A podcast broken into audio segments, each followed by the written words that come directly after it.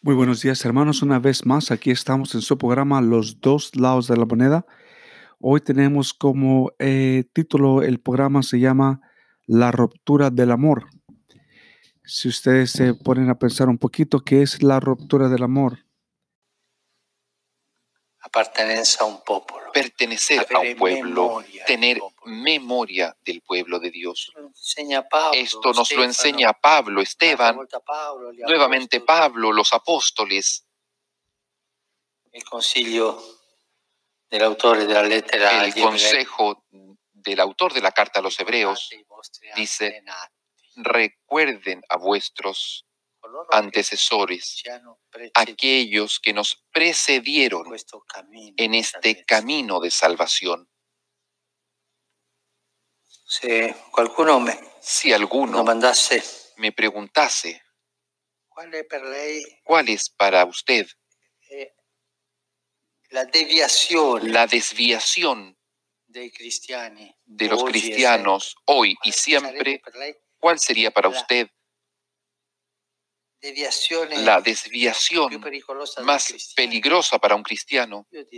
Yo diría, sin, sin eh, la dudar, la falta de memoria, de pertenencia a un pueblo. Cuando falta esto, vienen los dogmatismos, los moralismos, los eticismos, los movimientos elitistas, pero falta el pueblo. Un pueblo pecador, siempre.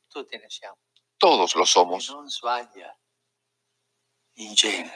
pero que no, que no hierra en, el, en general, que tiene el olfato de ser el pueblo elegido y que camina detrás de una promesa y que ha hecho una alianza compie. tal vez no cumple, pero que sabe Signore pedir al Señor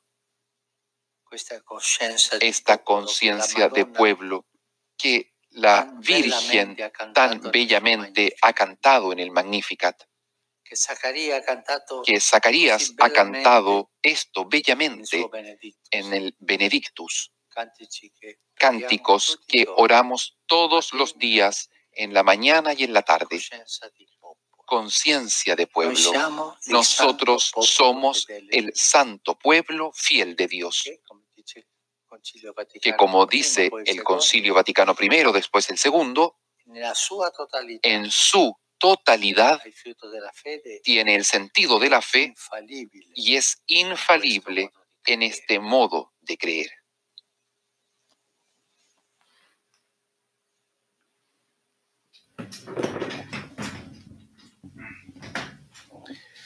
Bueno, mis hermanos, esas fueron las palabras de nuestro Santo Padre, el Papa Francisco. Y este está más claro que el agua, ¿no?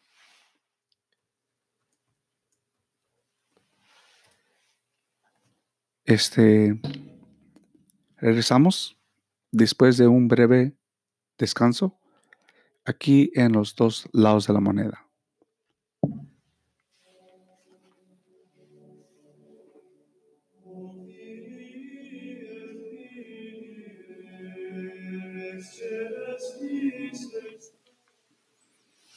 Disculpen, mis pues sí, yo necesito siempre un descansito para recordarles, pues, ¿verdad? Agarrar aire otra vez y retomar mis pensamientos. Pero, ¿qué les parece el tema de hoy para retomar un poquito de lo que acabamos de hablar sobre la carta ese de amor, ¿verdad? En la cual esta persona le está, le está pidiendo un consejo, ¿cómo le haces para mantener y sostener tu matrimonio por 25 años, ¿no? Y pues esta persona le, contesta y le dice, ¿verdad? Hey, eh, lo tienes que vivir. Tienes que vivir tu matrimonio. Las cosas no son fáciles. Hay momentos bonitos, hay momentos difíciles. Pero lo más importante es de que, de que no, de recordar las cosas más hermosas que les pasan, ¿no? Porque mira, te voy a recordar lo que hice aquí. Este, Entonces volví a amarlo con aquellos ojos nuevos y maravillosos, como lo vi en los primeros tiempos y de nuestro amor, y veía con asombro que nada de eso había cambiado. So, cuando te molestas con alguien, claro que entra en lo que le llamamos el coraje, ¿no? O la te molesta simplemente y pues no sabes cómo retomar ese, ese, ah, ese momento otra vez, pero pues aquí nos dice que lo que tienes que hacer, recordar los buenos momentos, ¿no? Disculpe si les quería también ah, comunicar a todas las personas que me estaban siguiendo en Facebook Live, discúlpeme, pero no grabamos la primera parte del programa. Este, leímos una carta, pero si usted, no sé qué pasa con Facebook, ¿verdad? Pero en veces me, me brota, como dicen, me saca del programa y primero empezamos a grabar y de repente ah, me corta, ¿verdad? Pero si usted quiere escuchar el programa completo, puede ir a Anchor FM, aquí lo tengo, lo estoy mostrando, para que usted pueda ir y pueda ah, buscarme como los dos lados de la moneda y usted puede escuchar este, esta, este tema, el cual se llama eh, la ruptura del amor. Pero si nos enfocamos otra vez en la carta, la carta nos muestra que el amor es exigente. Lo repito. El amor es exigente.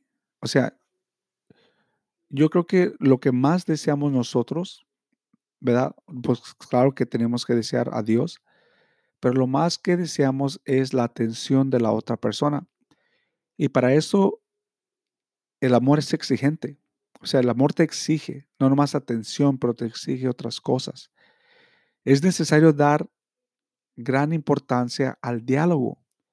Tenemos que mantenernos en comunicación a todas, lo más que podamos, ¿verdad? Especialmente hoy con la tecnología, es mucho más fácil de mantenernos en comunicación, ¿verdad? Con, con nuestras personas con las que decimos que amamos. El amor es exigente. Las exigencias del amor a los demás chocan con nosotros mismos, diciéndonos, no es para tanto. Nos cansamos de amar en veces. Lo que hace que se termine el amor, lo que causa la ruptura, no es tanto el que haya faltas y debilidades, sino el no reconocerlas y no superarlas por medio de un amor más grande. La verdadera ruptura del amor se hace cuando nos casamos, perdón, cuando nos cansamos de amar. La ruptura es la destrucción del compromiso adquirido. En el fondo, la única causa es el egoísmo que se manifiesta de mil maneras, de, a través de las mentiras, de la sensualidad, del orgullo, ¿verdad? ¿De dónde viene el mal que existe en nosotros y en el mundo? Mm, ¿De dónde viene la ruptura del amor? So, como te digo, lo que nos puede separar de nuestras las personas que más amamos, ¿verdad? Es el, como dice aquí, ¿no? El egoísmo. El nomás pensar en uno mismo y no pensar en la otra persona. El, el no poner en cuenta a la otra persona o ignorarla o hacerla este, enojar a propósito, ¿verdad? El orgullo, ¿verdad? Esa es otra manera que se manifiesta en la ruptura, ¿verdad? Pero nos tenemos que recordar que Jesús busca la forma de hacernos comprender que lo más importante no son las faltas exteriores, sino las faltas que vienen del corazón de los hombres, ¿verdad?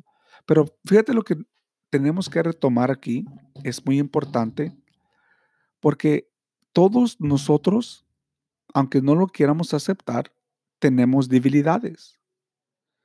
Pero nosotros tenemos que saber, primero reconocer que tenemos debilidades y después superarlas, ¿verdad? Eso es lo que nosotros tenemos que hacer.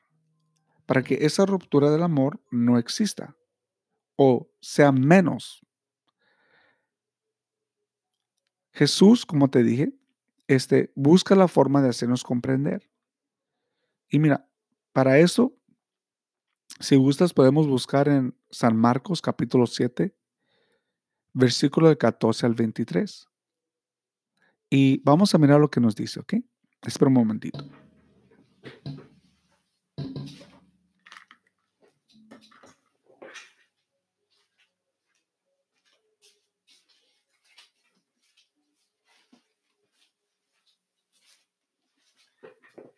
Fíjate, en Marcos, capítulo 7, versículo 14, nos dice lo siguiente. No sé si tú tengas tu Biblia a la mano, pero yo tuve que ah, pararme un poquito, ¿verdad? Para agarrarla.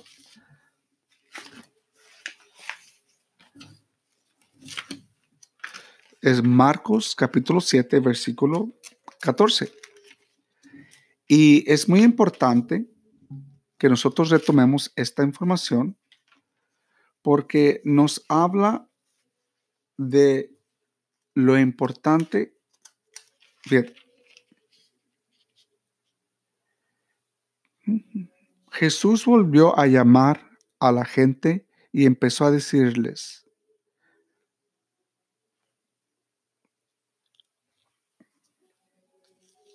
escúchenme todos y tra traten de entender. Ninguna cosa que fuera entre en la persona puede hacerla impura. Lo que lo hace impura a una persona es lo que le sale de ella. El que tenga oídos, que escuche. Continuamos. Cuando Jesús se apartó de la gente y entró en la casa, sus discípulos le preguntaron sobre qué había dicho. Él les respondió, ¿también ustedes están cerrados? ¿No comprenden que nada de lo que entra de fuera de una persona puede hacerla impura? Pues no entra en el corazón, sino que va al estómago primero y después a la basura. Y luego continuó, así Jesús declaraba que todos los alimentos son puros. Y luego continuó, lo que hace impuro a la persona es lo que ha salido de su propio corazón. Los pensamientos malos salen de dentro del corazón. De ahí procede la inmoralidad sexual, los robos, los asesinatos, la infidelidad matrimonial, la codicia, la maldad, la vida viciosa, la envidia, la injuria, el orgullo, y la falta de sentido moral. Todas estas maldades salen de dentro y hacen impura a la persona. Palabra de Dios. Híjole. Que acabo de leer. Hermanos, no lo dijo Juan Pablo. No lo dije yo. Este no lo dijo el Señor de señores. El Señor de señores nos lo acaba de decir. Primero, nos dice qué es lo que hace impura a la gente. Y segundo, nos dice de dónde salen esas impuridades. Pero lo más importante es reconocer qué es lo, qué es lo impuro. ¿Verdad? Yo te puedo decir, bueno, yo soy impuro, pero ¿de qué manera? Sabes reconocer lo que las faltas que van en contra, ¿verdad? De las enseñanzas de Jesús. ¿Por qué dice Jesús que no mancha al hombre lo que entra en él, sino lo que sale de él? ¿De dónde vienen las malas acciones que perjudican al hombre? A través a través de toda la vida de Jesús podemos ver su constante enfrentamiento contra el mal y el pecado. Y eso debe ser, debemos ser nosotros también. O sea, nosotros nos enfrentamos con ese pecado y con el mal, pero tenemos, tenemos que saber cómo no caer en esas tentaciones. Es una lucha dolorosa, trágica, que lo lleva hasta la muerte. Jesús lucha por ayudar al hombre y vencer su egoísmo, la dureza de su corazón que se cierra a Dios y a los demás. Jesús nos descubre en el y que y, y perdón, Jesús nos descubre en qué consiste el pecado.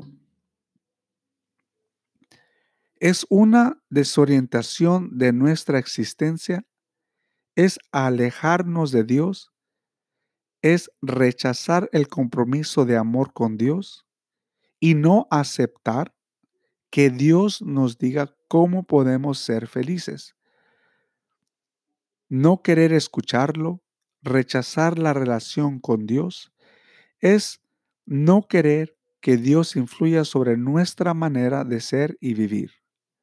El pecado y el mal son la vida sin Dios. La vida contra el amor son el rechazo de un compromiso, de una alianza de amor con Dios. Fíjate, es muy importante, como te digo, no es que vivamos una vida de buffet, el de que yo decir, yo sigo a Dios nomás de esta manera y sigo a Dios de la otra. Yo acepto esta enseñanza, pero no acepto la otra, ¿verdad? Tenemos que seguir totalmente lo que es la vida moral. Jesús nos descubre la gravedad del pecado y que su fuente es el corazón. So, cuando yo estoy pecando y estoy diciendo que amo a una persona, ¿La estoy amando en realidad? ¿O la estoy guiando a, al pecado? El hombre, la ruptura es una es nuestra relación con Dios. Es la ruptura grave que se da, no solo cuando se le rechaza, sino también cuando se le niega algo esencial para la felicidad y para el amor. Como te digo, cuando uno este, conduce a una persona a hacer algo impuro y le decimos que la amamos o lo amamos, en realidad lo estamos amando o estamos cayendo en la misma desobediencia en los cuales nos dice el primer libro de la Biblia, ¿verdad? Ellos también caen en esa en ese, se puede decir, en esa tentación, ¿no? Alguien más los convence de hacer algo que no está de acuerdo con, con el plan de Dios y los hace que desobedezcan a Dios. Claro que el mal existe en el mundo. Un mal que aparece en, en periódicos, en la televisión y en las mismas calles de la ciudad, dentro de nuestra familia y dentro de nuestro corazón. De este mal nosotros participamos incapacidad egoísta de amarnos mutuamente, negligencia de cambiar de vida y de pensamientos. So, yo puedo, como dice aquí, yo puedo ir caminando en la calle y si yo veo con ojos o pensamientos impuros a una persona, ya pequé, ya desobedecí a Dios, ¿no? Este, como dice aquí, de varias maneras nosotros podemos caer en esa desobediencia, en esa ruptura. Reconocer el pecado en nosotros, no acachar a los demás nuestras propias faltas o las circunstancias o la debilidad. En de decimos, ah, así soy yo, ni modo, ¿verdad? Ver de frente lo que somos, nuestro alejamiento de Dios y nuestro egoísmo. ¿Piensas que todo es fácil? No. ¿Qué necesitas para qué necesitas o qué necesitamos para poder tener en claro el bien? Personalmente en tu vida, ¿qué es lo que tú haces, dices o no haces y no dices que te crea problemas con tu relación con Dios y con tus seres queridos. So, tú, es, eh, yo, a mí es como le estaba diciendo yo a una persona la otra vez, es, es, es, tú tienes que reconocer primero, ¿verdad? ¿Cuál, en dónde estás fallando? O sea, si yo vengo y te digo, no, es que tú eres así, tú eres así, tú eres así, pero tú no lo reconoces, pues nunca vas a, a dejar de, de ser de esa manera. Tú mismo tienes que decir, ¿sabes qué? ¿Cómo puedo yo crecer mejor como persona? ¿Verdad? Y tú haces tu propia reflexión y basado en esa reflexión vas cambiando poco a poco. Bueno, continuamos. El rompimiento de las relaciones, el pecado de, de que Jesús nos habla, es la falta de amor, cuyas manifestaciones pueden ocultarse bajo una pa- aparente perfección. Déjate juzgar, sondear y purificar por la palabra de Dios que te penetra y te distingue los pensamientos de los hombres. El pecado no es una mala suerte, ni una debilidad. Es una ofensa libremente cometida contra el amor humano y divino. Es negociación del amor a otros y a otro que a otro que es Dios. Todo pecado tiene algo de eso. ¿Y tú? ¿Qué puedes y tienes que hacer para que con la ayuda de Dios y tus seres queridos puedas cambiar? Examina tu vida y corazón y desde lo más profundo de ti pídele perdón a Dios y prométele cambiar y pídele su ayuda para poder cumplir tus promesas de amor para con Él y, y los que te rodean. Como te digo, esto es algo muy importante en la cual nosotros tenemos que saber crecer. Y eso va a, nuestro, a nuestra conciencia. Es cómo fue que fue, cómo fue fundada, se puede decir, o la otra vez dije la palabra, ya se me olvidó otra vez. Pero la conciencia moral, ¿verdad? Es lo que a lo que nosotros vamos. Es como les estaba diciendo en el, último programa, no sé si lo escucharon. Hablábamos de que para poder querer a alguien o poder querer amar a alguien bien, ¿verdad? Pues primero tenías que experimentar, ¿verdad? El amor de Dios. Y claro que uno lo experimenta, ¿verdad? A través de otras personas. Y- y llegas a saber lo que es el amor de Dios. Pero en realidad, amar a Dios, eh, eso en realidad tienes que recibir el amor de Dios para tú poder transmitir ese amor a los demás. Pero no el sentimiento de amar, sino el verdadero amor de Dios. ¿verdad? Es- son dos cosas que creo que para mí son diferentes. Bueno, pues este, vamos a un corte, vamos a un breve, un descanso y regresamos aquí en los dos lados de la moneda y vamos a hablar ahora sobre lo que es la conciencia moral. ¿Qué es la conciencia moral y por qué la tengo que formar? ¿Por qué yo tengo que formar mi conciencia? Regresamos en su programa Los dos lados de la moneda.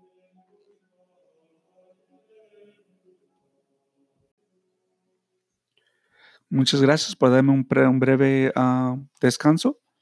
Como les estábamos hablando, estamos hablando de lo que es la ruptura del amor y cómo es de que Jesús nos dice a nosotros lo que es el pecado, ¿no?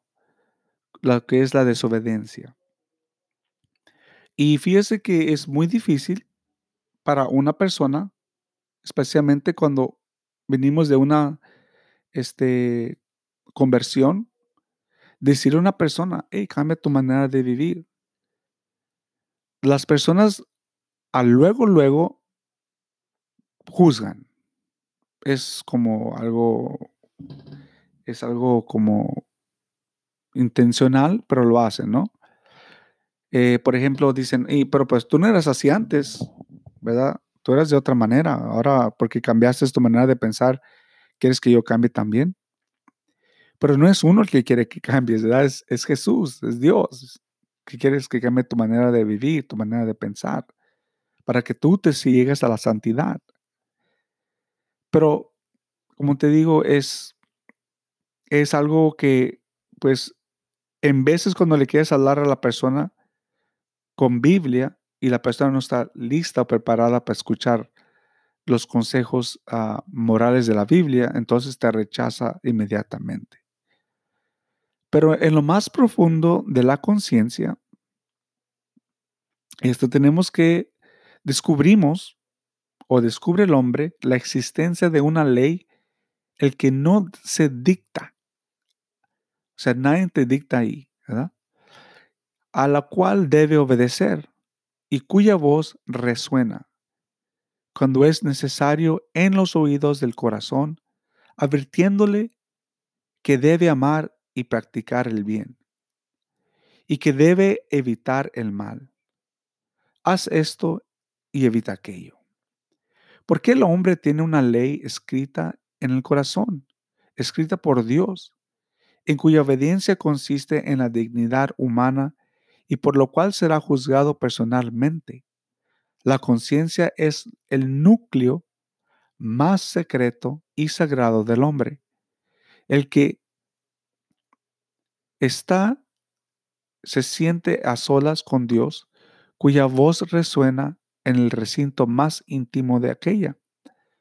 Es la conciencia la que te da modo admirable, da a conocer esa ley, cuyo cumplimiento se realiza en, la, en el amor de Dios y del prójimo. La fidelidad a esta conciencia une a los cristianos con los demás hombres para buscar la verdad y resolver con acierto los numerosos problemas morales que se presentan al individuo y a la sociedad. Cuando el mayor, cuanto mayor sea el dominio de la recta conciencia, tanto mayor tienen las personas y las sociedades para apartarse del ciego caprichoso y para someterse a las normas objetivas de la moralidad. No rara vez, sin embargo, ocurre que hierre la conciencia por ignorancia invisible sin que ellos supongan la pérdida de su dignidad, cosa que no puede afirmarse cuando el hombre se despreocupa de buscar la verdad y él también y la conciencia se van progresivamente entenebreciendo por el hábito del pecado. So, formar la conciencia es algo que yo tuve que aprender qué hacer al principio de mi conversión. Le digo conversión porque así le llamamos nosotros cuando una persona decide de, de dejar de vivir como vivía antes y quiere empezar de nuevo y tiene una, una, una experiencia espiritual con Dios, así como la explican muchos de los ah, profetas, ¿verdad? Eh, una puede ser Moisés, podemos poner, por ejemplo, Moisés, podemos poner, por ejemplo, al rey David, podemos poner, por ejemplo, a Daniel, podemos poner, por ejemplo, a, a San Pablo, ¿verdad? Eh, los cuales ellos tienen una conversión. Pero a mí lo que más me gusta es la conversión o el llamado, más bien dicho, de David, del rey David, ¿verdad? Eh, pero también, claro que San Pablo es un gran ejemplo a lo que es la conversión.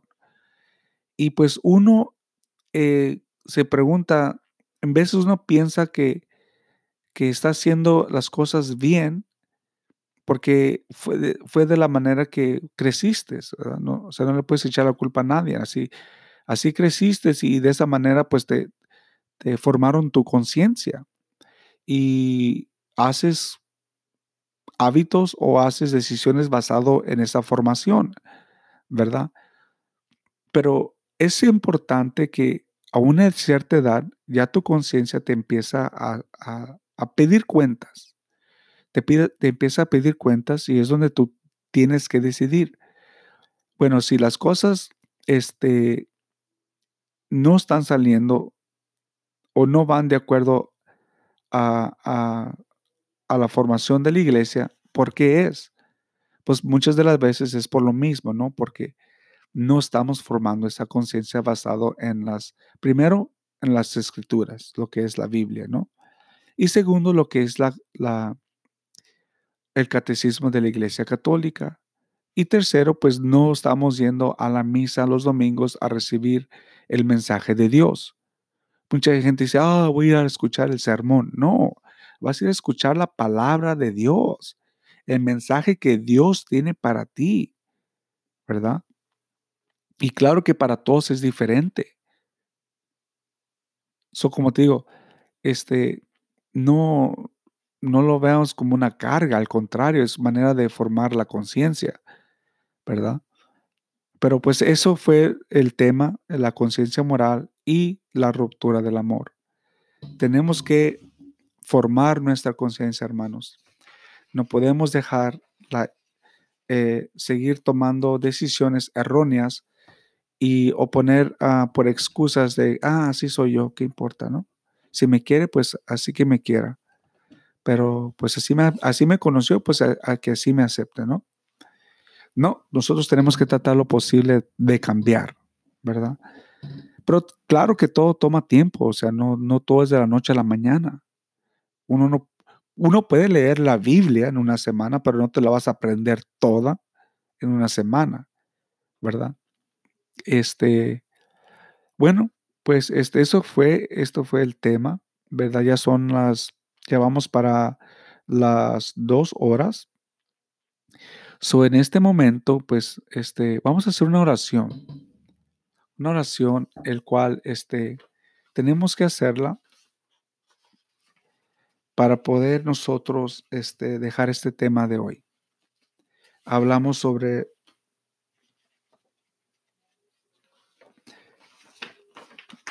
hablamos sobre lo que es la ruptura del amor, la canción, ¿verdad? Pero antes de ir a la ruptura del amor, el sacramento de la penitencia y reconciliación, nomás quería tocarlo un poquito. eh, y aquí dice, ¿verdad? Muchas personas lo cuestionan, este, este sacramento, pero este sacramento fue un sacramento que Jesús mismo nos dejó a nosotros. Dice, los que se acercan al sacramento de la penitencia obtienen la misericordia de Dios, el perdón de los pecados cometidos contra Él y al mismo tiempo se reconcilian con la iglesia a lo que ofendieron con sus pecados. Ella les mueve la a conversión con su amor y su ejemplo y sus oraciones. El nombre de este sacramento se le domina el sacramento de conversión porque realiza sa- sacramentalmente la llamada de Jesús a la conversión. So, ¿quién te llama a la conversión? Es Jesús, ¿verdad? Y eso lo encontramos en Marcos, ah, perdón, el, el Evangelio de, de San Marcos, capítulo 1, versículo 15. La vuelta al Padre del que el hombre se había alejado por el pecado. Y como te digo, si te gusta, ah, te gustaría hacer más, ah, más lectura sobre este ah, el sacramento de reconciliación, este, te invito a que leas el, el sacramento, el catecismo de la Iglesia Católica, el cual nos habla de esto, ¿no? Bueno, este, vamos a dejar, vamos a hacer, este, quiero compartir con ustedes lo que son las lecturas de hoy, ¿verdad? Oh, pero aquí las tengo ya en un momento. Y las lecturas de hoy este, hablan que procla- proclamaré sin cesar la misericordia del Señor.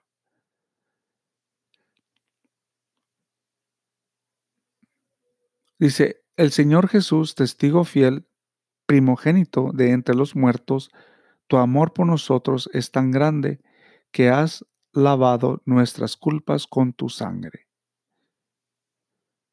Y el Evangelio de hoy nos llama, dice, yo les aseguro, el sirviente no es más importante que su amo.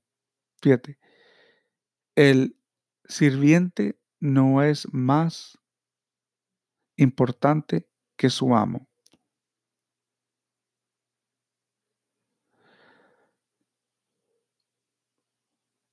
Bueno, mis, queridos hermanos, este fue eh, su programa Los dos lados de la moneda. Este, vamos a hacer una breve oración por todas las personas que se encuentran enfermas. Ah, vamos a hacer la oración por todas las almas en el purgatorio. Pero también vamos a darle gracias a Dios porque escuchamos hoy la noticia.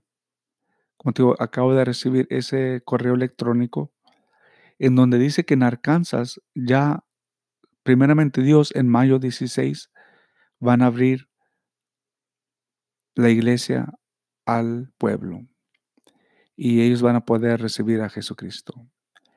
Y eso y esperemos que eso empiece en todas en otras partes del mundo.